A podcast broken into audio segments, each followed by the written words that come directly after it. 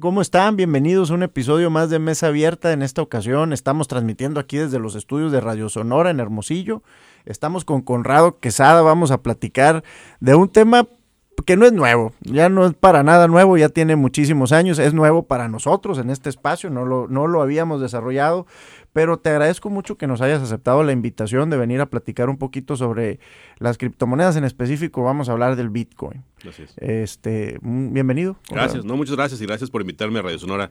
Aquí empecé mi carrera y aquí sigo, fíjate. Gracias, muchas gracias. Qué bueno, un muy buen espacio, un muy buen espacio, este, con mucha apertura a muchos tipos de contenidos y obviamente el tema de la libertad de expresión que es tan importante ahorita, este, pues valorarlo y respetarlo, ¿no? Por supuesto.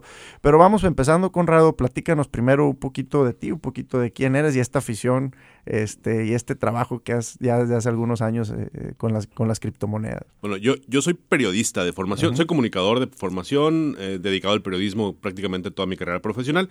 En 2015, por mi familia, entramos a un proyecto de blockchain em, que se llama BCR. El proyecto está ahorita estancado, no, no ha crecido, no, no ha podido funcionar más.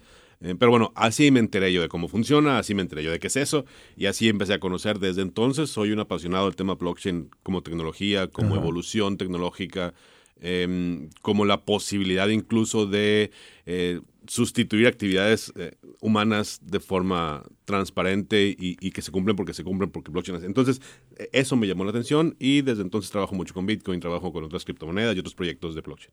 Esa misma naturaleza, yo creo, de, de ser periodista, de ser investigador, de decir, no nada más, yo, yo creo que nada más, no nada más el proyecto familiar, sino tu, tu, tu misma formación. Lo Dijiste, oye, a ver, ¿de qué se trata esto? A ver qué está pasando, este, porque pues sí, sí es algo muy interesante.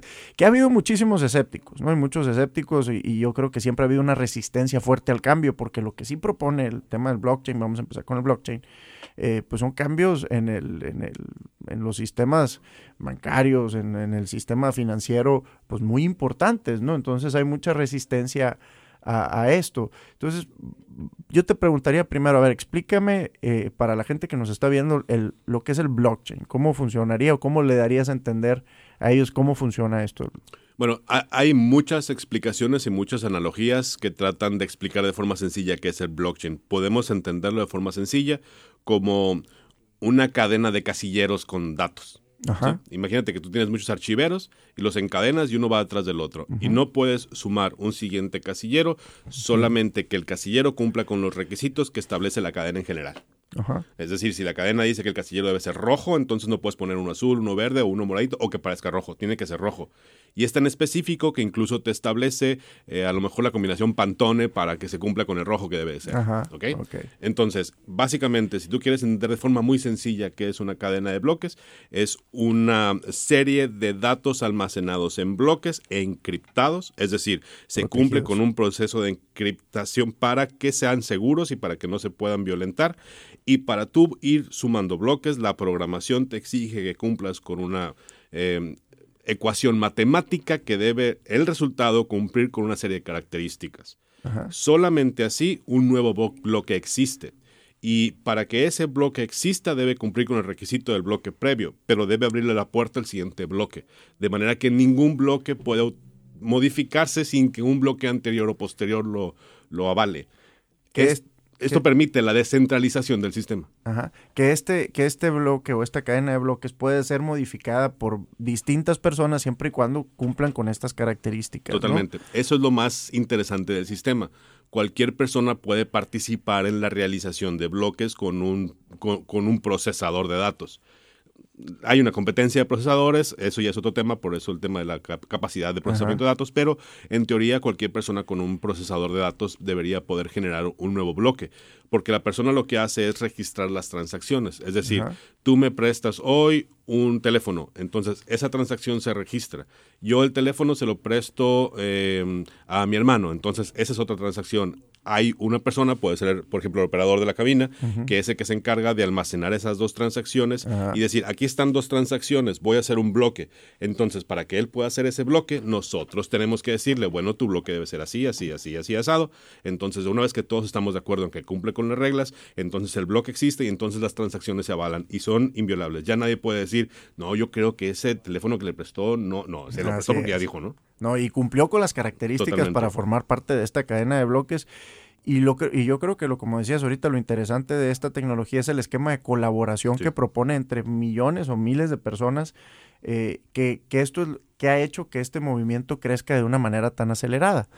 Eh, y bueno, entiendo que la tecnología, eh, el blockchain, pues sirve para muchas cosas, pero en este caso queremos hablar específicamente de, las criptomonedas, que siendo la primera fue el, Bitcoin. Entonces, háblame un poquito del, Bitcoin, cómo inició, cómo empezó y, un poquito de qué se trata. Bueno, a ver, Bitcoin, su origen es 2009, después prácticamente cuando nos enteramos de la crisis inmobiliaria de Estados Unidos, prácticamente así ya nace Bitcoin, como un proyecto que impulsa una persona identificada como Satoshi Nakamoto.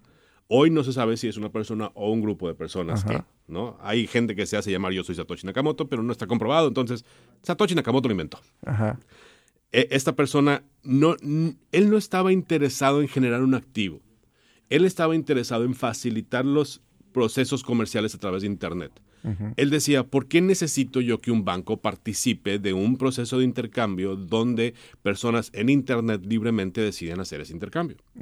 El banco lo único que hace al facilitar las compras y las ventas en Internet es cobrar comisiones por pasar dinero de, un parte, de una parte a otra. Y esa comisión no le genera beneficio a nadie más que al banco. Porque así funcionan los bancos, digo, ese es el negocio de ellos.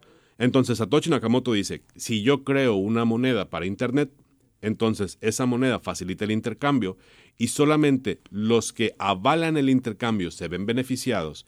¿Y quién puede ser un aval de un proceso? Cualquier persona con un procesador. Entonces hagamos que nosotros en Internet comercialicemos con nuestra propia moneda de Internet. Si le quitas el tercero, bueno, no eliminas el tercero porque ese tercero vendría siendo el blockchain. Pues, pero, pero ya no es una institución financiera. Si, a ti te interesa participar como avalador de, transacciones, pones tu computadora a avalar ya. No, es la famosa minería de datos. Es la famosa minería de, de Bitcoin. Es decir, Hoy, si tú quieres poner un banco, tienes que cumplir con una serie de requisitos que no cualquier mortal puede cumplir. Pero si tú quieres minar Bitcoin, lo puedes hacer con un procesador. Básicamente esa es la idea. Ahora, ah, podemos hablar de la minería de Bitcoin, que es un monstruo, sí, cierto. pero, pero eh, en definitiva, cualquier persona, incluso hoy, con una página que se llama Hash, eh, ah, se, me, pasa el nombre. Hay, una página de internet donde tú puedes poner tu computadora básica. De las, cualquier persona podemos tener una, una laptop con esas características, la conectas y empiezas a minar Bitcoin y te van dos centavitos. Ok. Ok, entonces. Ya la tienes. No es como que necesito invertir cientos de miles de pesos. También lo puedes hacer, pero no necesitas, pues, ¿no? Entonces cualquiera puede ser aval de este sistema de intercambios en Internet a través de Bitcoin. Entonces, en, en, términos generales, es una moneda electrónica que, se que nace con la eh, idea de avalar las transacciones de Internet sin tener que usar intermediarios o, bueno, en este caso bancos que te estén cobrando sus comisiones. Totalmente. Básicamente esa es la idea de Bitcoin. Así nace Bitcoin, con ese propósito. ¿Y, y, cómo se da el, el, crecimiento de esta moneda? Porque ya empieza, bueno, ¿Cómo? Porque pues vimos el crecimiento, el nacimiento de muchos proyectos de este estilo. De hecho, ya había antes de, esto una tendencia de tratar de, hacer una banca exclusiva para el Internet, dígase PayPal o todos esos que de alguna manera decían, oye, ¿cómo facilitamos el proceso de compra por Internet? Entonces Bitcoin hace algo mucho más independiente, eh, pero ¿cuáles son las características más importantes o, o, lo, o la, el elemento diferenciador? Que hizo que esto creciera tan rápido o que se convirtiera en este movimiento tan, pues digo, transformador, vamos a decir. Yo creo que la, existencia de Bitcoin es una gran lección para quien quiere emprender. Bitcoin es, es el ejemplo más reciente de un gran emprendimiento. Y lo curioso es que generó riqueza para todos los que participan en el sistema. Quienes minan Bitcoin, las grandes empresas mineras de Bitcoin, hacen bastante dinero día con día pero quienes compraron Bitcoin como parte de la suma de un proyecto hoy tienen mucho más dinero que cuando empezaron hace 10 años, 11 años, 12 años casi. Eh, Bitcoin en sí mismo se convirtió en una revolución por su formación y por su programación. Es decir, Cuando inventan Bitcoin, dicen no va a haber más de, 21 millones de Bitcoins. No sé por qué el monto, no sé por qué ese número, no, no está tan claro. Solamente dicen van a ser 21 millones de Bitcoins y se van a generar en los siguientes años en las 21 millones. Se calcula que la última Bitcoin se va a minar, o el último porcentaje de Bitcoin de la última Bitcoin se va a minar en el año 2140. O sea, si nos falta rato. ¿Cuánto hay ahorita eh, circulando? Ahorita hay un poco más de 18 millones de Bitcoins circulando. Entonces estamos hablando que eh, tres, casi 4 millones, 3 millones se van a minar en los próximos 80 eh, años, ¿no? 80 años. Ahora, ¿por qué pasa esto? Porque Bitcoin además tiene en su programación un elemento que lo hace escaso y esa escasez en el entorno económico es valiosísimo. Claro. Eh, no se mina la misma cantidad de bitcoins con el tiempo. Hoy se están minando por cada bloque que se genera aquí se me equivoco por los números, pero alrededor de 6 bitcoins por cada bloque generado. Es decir, cuando tú como minero estableces un bloque, el sistema te premia con una cantidad de bitcoins. Ese es tu pago. Entonces, Bitcoin en su programación tiene algo que se llama halving. Cada, cada 210 mil bloques o cada cuatro años, que es lo que tarda en minarse, en generarse esos bloques, se sucede un halving. Es decir, la cantidad de bitcoins que se entregan por premio por bloque se va a la mitad. Okay. De manera que ahorita estamos en 6, en cuatro, en dos años van a ser 3, en otros años van a ser 1.5, luego van a ser .75, luego van a ser puntos. cada vez va a ser menos. Cada vez va a ser menos. De manera que los mineros cada vez va a ser menos dinero el que reciben por avalar datos. Tiene una lógica, cada vez va a haber más gente, por lo tanto cada vez va a haber más transacciones, por lo tanto cada vez va a ser más fácil que se generen bloques. Esto obliga a entender que Bitcoin en su naturaleza no solamente premia, sino que además va regulando el premio al minero. Así es. En un principio era mucho premio para fomentar que existan los mineros, para que se avalen las transacciones. Hoy que ya estamos en una moneda un poco más aceptada, más movida, entonces vamos bajando el premio porque se mantiene mucho la cantidad de transacciones. Entonces, eso hace que Bitcoin en sí mismo sea una unidad cada vez más escasa. Ajá. Y esto tiene una lógica muy profunda Vamos a suponer que cada una de las personas en la Tierra quiere tener un Bitcoin. No se puede. Entonces, ¿cuándo vale Bitcoin si vemos 8 millones de personas en el planeta? Ahora, bueno, pues vamos a olvidar que hay gente a la que no le interesa porque le tiene miedo. Entonces, vamos a reducir al 25% de los 8, mil millones de, de, personas. ¿Hay suficientes bitcoins para que el 25% de 8 mil millones de personas tengan una bitcoin? No. No. Ok, ahorita en el mundo cripto aproximadamente está participando el 1 o el 1.5% de la población mundial. Y la cantidad de billones de dólares metidos en el entorno cripto está por arriba de los 200 billones de dólares. 180, casi 200. Llegó a los 300 a finales. Cuando llegó Bitcoin a 65 mil, llegó a los 300. Ok. No hay Bitcoins para todos. No, no. Entonces eso define en gran parte el tema de Bitcoin y el futuro de Bitcoin. Hay aproximadamente hoy en el mundo 52 millones de personas que tienen un millón de dólares o más. No hay un Bitcoin para cada uno de ellos. Ni ellos pudieran Ni ellos pueden tener un Bitcoin cada uno. Que, tienen ahorita el recurso para comprarlo. Eso no se pensó cuando se creó Bitcoin, porque Bitcoin tenía como propósito facilitar los intercambios, no convertirse en un activo. Satoshi Nakamoto, al menos en sus documentos, en lo que él ha dicho, él no tenía el propósito de que Bitcoin se convirtiera en un activo. Él lo veía como un activo, o sea, como algo mucho más intercambiable. Que dinero de Internet. Así es, dinero de Internet. Dinero de Internet. Eh, pero es que el dinero, el dinero para hacer dinero debe cumplir con una serie de requisitos según la teoría económica que sea unidad de, cambio, que sea resguardo de valor y que sea una unidad de cuenta, pues, ¿no? Ah, bueno, pues es que Bitcoin puede hacer cualquiera de esas tres cosas. Habrá quienes piensen que tiene que ser reconocida por un gobierno, habrá quienes piensen que no. Ese es un tema ya de filosofías. Pero básicamente Bitcoin cumple con los requisitos para ser una moneda y para ser un activo. Ahora, ¿qué fue lo que pasó? Por ejemplo, en México, el Banco de México establece que las criptomonedas, Bitcoin, son un activo digital. Por lo tanto, las trata como un activo digital. Por lo tanto, la compra, la venta y la utilidad de ellas se tratan como cualquier activo financiero o como una casa. Sí, graban y hacer. Así es. Entonces, ¿Qué pasó? Pues Bitcoin se convirtió en un activo. Y al convertirse en un activo, bueno, se trata de manera diferente. Sí, pues empiezas a, quedarte con él. Dices, Oye, yo lo voy a comprar para tenerlo aquí guardado, entonces lo empiezas a, almacenar o resguardar y pues eh, esos 21 millones, 18 mil, bueno, 18, millones, que, hay ahorita. millones que hay ahorita, pues ahí están, ya la gente los está acaparando. Todavía, digo, con facilidad puedes eh, ir a cualquier plataforma y, comprar, y comprar Bitcoin, pero pues es algo que que se va a detener. Y hay 4 millones perdidas. Hay 4 millones perdidos. Hay 4 millones de bitcoins que no se han movido en los últimos 15 años. Y esas son de las historias que hemos escuchado de la gente que se le olvidó la clave Así y es. eso, ¿no? O que, ah, le di la computadora a mi papá y no sabía y ya la tiró. Pero a ver, e- e- es que ahí esa parte ahorita, pues obviamente hay plataformas que te administran tu wallet o Sí. tu, tu billetera, entonces no tienes ya ese problema de las claves. Pero antes de eso, eh, antes de eso, la gente que no vivimos esa primera parte de, de- de Bitcoin, ¿cómo, cómo funcionaba? Pues, o Ok. sea, E- Era, mira, yo hay cosas que me entero hoy que digo, ¿por qué no me enteré en el momento? ¿no? Había gente que le mandabas tu correo y te mandaba bitcoins. ok, ¿ok? ¿Por qué? Porque eso generaba transacciones. Era necesario para alimentar el blockchain. Entonces, ¿qué suave tú mandarle tu correo electrónico? Te dije, ah, aquí están tus 10, 11 bitcoins. A lo mejor, ¿no?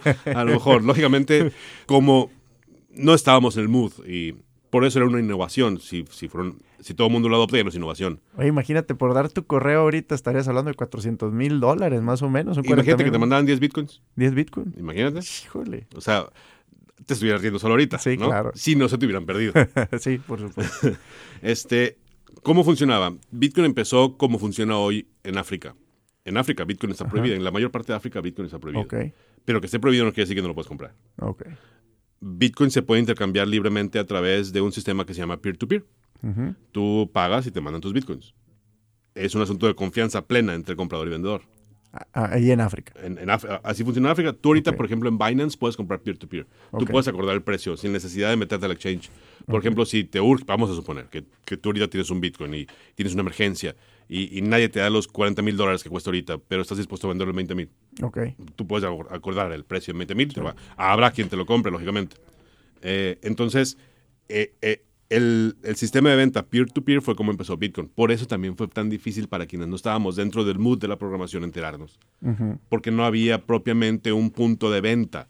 Tenías que buscar quién era la persona que podía tener, comprar. Entonces tú tenías que bajar, hacer una wallet de Bitcoin a través de la página de Bitcoin, abrir tu wallet, que es tu, tu billetera, y esa funcionaba en tu computadora, y, y ahí tú podías recibir Bitcoins. Hoy la wallet así como que más abierta que todo el mundo puede tener se llama Metamask, que es una extensión de Google.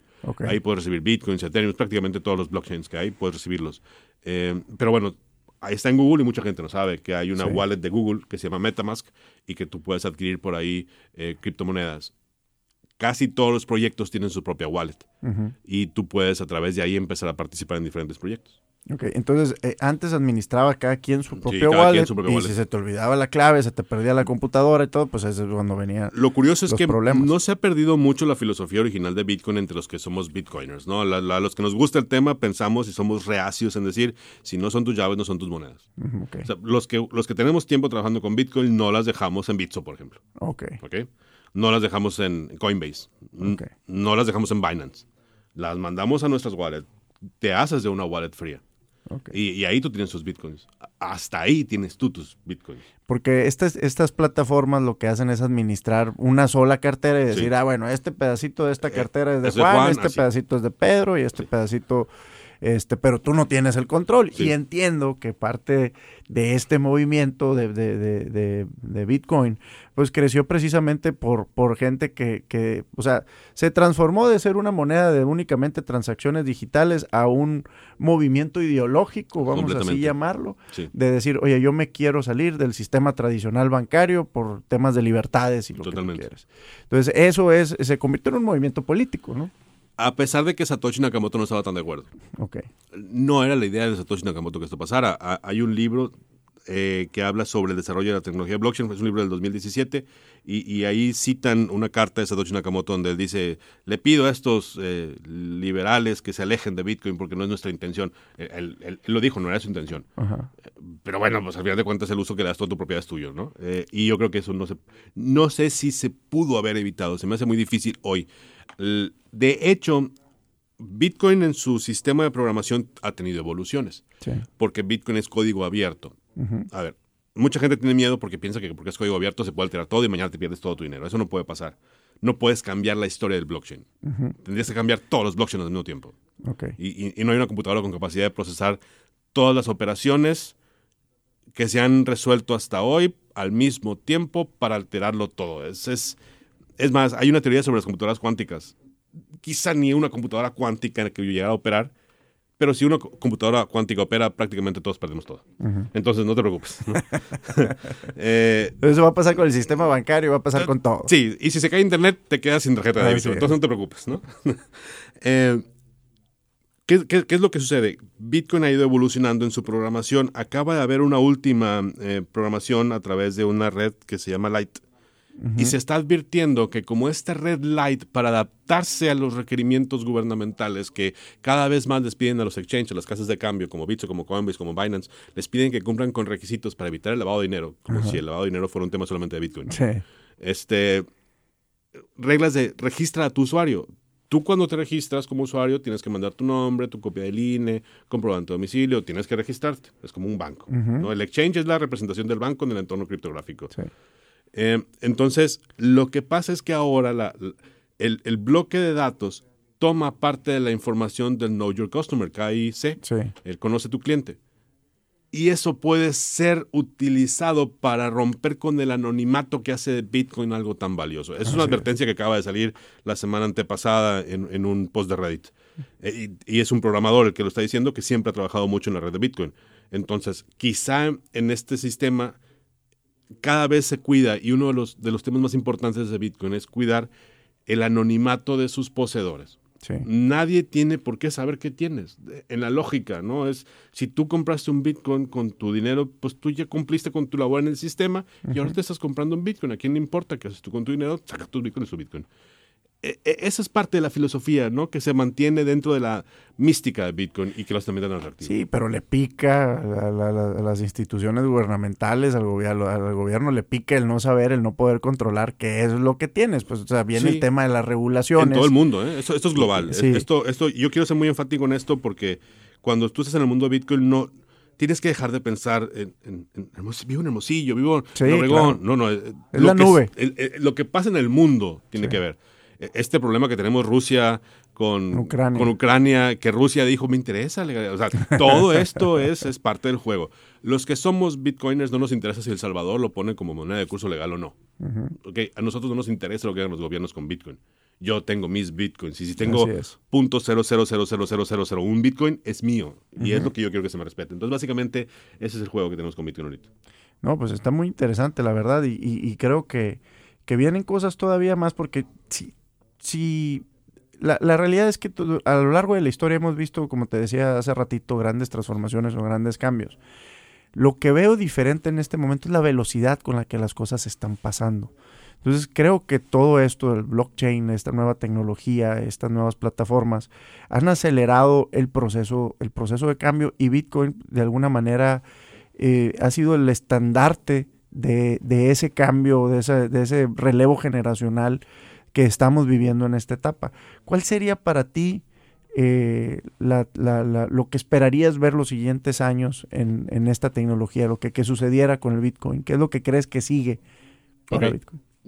Lo, respondo eh, aclarando primero que lo que yo diga se tome con las es una suposición, ¿no? Con todas las reservas posibles, no son recomendaciones, no soy un asesor financiero, soy un bitcoiner que me encanta la idea de Bitcoin. Así es. Entonces, con esas ideas, escuchen lo que yo voy a decir a continuación.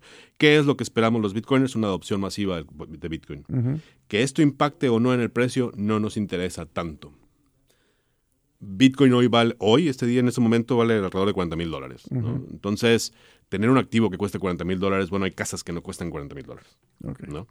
Eh, tener un Bitcoin es mucho dinero y la gran ventaja es que no necesitas comprar uno puedes comprar .000000001, que son centavos de dólar. Esa posibilidad que nos está dando Bitcoin, que estaba reservada para una élite de personas que conocían lo que era un activo, cómo trabajar, los beneficios de los activos. Invertir, la palabra inversión. La palabra inversión era para gurús, ¿no? Que consumían drogas como locos en las fiestas, ¿no? El logo de Wall Street era como un sueño de muchos. Bueno, eso no es Bitcoin, pero, pero es, es ese entorno es la posibilidad de tú tomar tu dinero y confiar en que el mercado en sí mismo te ayuda a que tu dinero mantenga su valor al menos. Encontrar un sistema, un ecosistema económico que te permite invertir tu dinero y recibir mayor rédito que en el banco. Incluso la posibilidad de comprar un activo digital que su precio emula el dólar sin necesidad de salir a la casa de cambio. Así es. Son cosas que se nos tenían prohibidas a los mortales del mundo.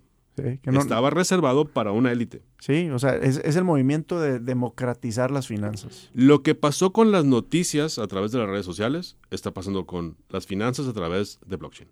Ok. Entonces, Es una muy buena por ahí váyanle llevando el ritmo y pónganle atención, pero nunca compren lo que no conocen. Esa sí es la recomendación que yo le doy a todo el mundo. Se pierde dinero, lógicamente. Eh, si estás dispuesto a empezar a comprar Bitcoin, si quieres saber qué es Ethereum, si quieres... ah, ah, La información es gratis. Sí. Ahí está en sus ¿Por dónde pueden empezar? ¿Qué le recomendarías a alguien que quiera empezar? A ver, infórmate por este medio. Te. Primero, buscan información de canales certificados por, por la audiencia. Ajá. Por ejemplo, un canal de YouTube muy bueno que a mí me gusta mucho, que está en español y en inglés, se llama Coin Bureau. Eh, está en inglés, el tipo es muy explícito, es muy claro, es muy tranquilo, y está en español con una muchacha que explica muy bien y te habla de la Fed, lo que se espera. Ese canal es buenísimo. Luego hay un canal en YouTube que se llama eh, Crypto Boy, que es un, es un muchacho que siempre está hablando de diferentes proyectos de criptomonedas. Eh, ahí están, en YouTube, para la gente que le gusta videos. muy buena manera de empezar. Por supuesto. Y, y luego, si quieres, por ejemplo, ah, hay Coindesk, es una página que está en español y en inglés. Sí. Puedes encontrar mucha información de cualquier proyecto de blockchain. Y todavía en Twitter te puedes encontrar con gente que habla. Ahí estaba, participa a veces fundadores, el, el fundador de un proyecto que se llama Cardano, tiene una cuenta en Twitter, se la pasa compartiendo información, los puedes ver. L- mucha gente que se pone a trabajar en proyectos de blockchain, de NFTs, están en Twitter, te platican de qué van y cómo van y para qué quieren hacer su proyecto. Entonces, no empieces sin leer al menos qué vas a comprar. Como en todo, métele horas, pues, ¿no? Pero no lo que pensamos que esto del dinero es como una apuesta y como un casino. Sí. No, no es así. Sí. No es así. Hay que tener cuidado porque el dinero nos cuesta mucho ganarlo como para perderlo así por, por una loquera, ¿no? Ah, bien. Oye, Conrado, si alguien quiere saber un poquito más de esto, ¿dónde te puede contactar? En mis redes sociales, ahí estoy en, en Twitter como arroba conrado QR, en Instagram como arroba conrado QR y en Facebook también pueden buscar arroba conrado QR y ahí estoy. O conrado QR arroba gmail también, ahí está. Pues mira, desgraciadamente se nos acabó el tiempo por esta eh, eh, ocasión, pero de- definitivamente va a ser algo que vamos a continuar haciendo, vamos a seguir platicando este tema que es de suma eh, muy interesante y pues ojalá les haya gustado a la audiencia y la gente que nos está viendo, les haya gustado el programa, espero que lo hayan disfrutado y nos vemos en nuestro siguiente capítulo de Mesa Abierta. Muchas gracias, nos vemos pronto.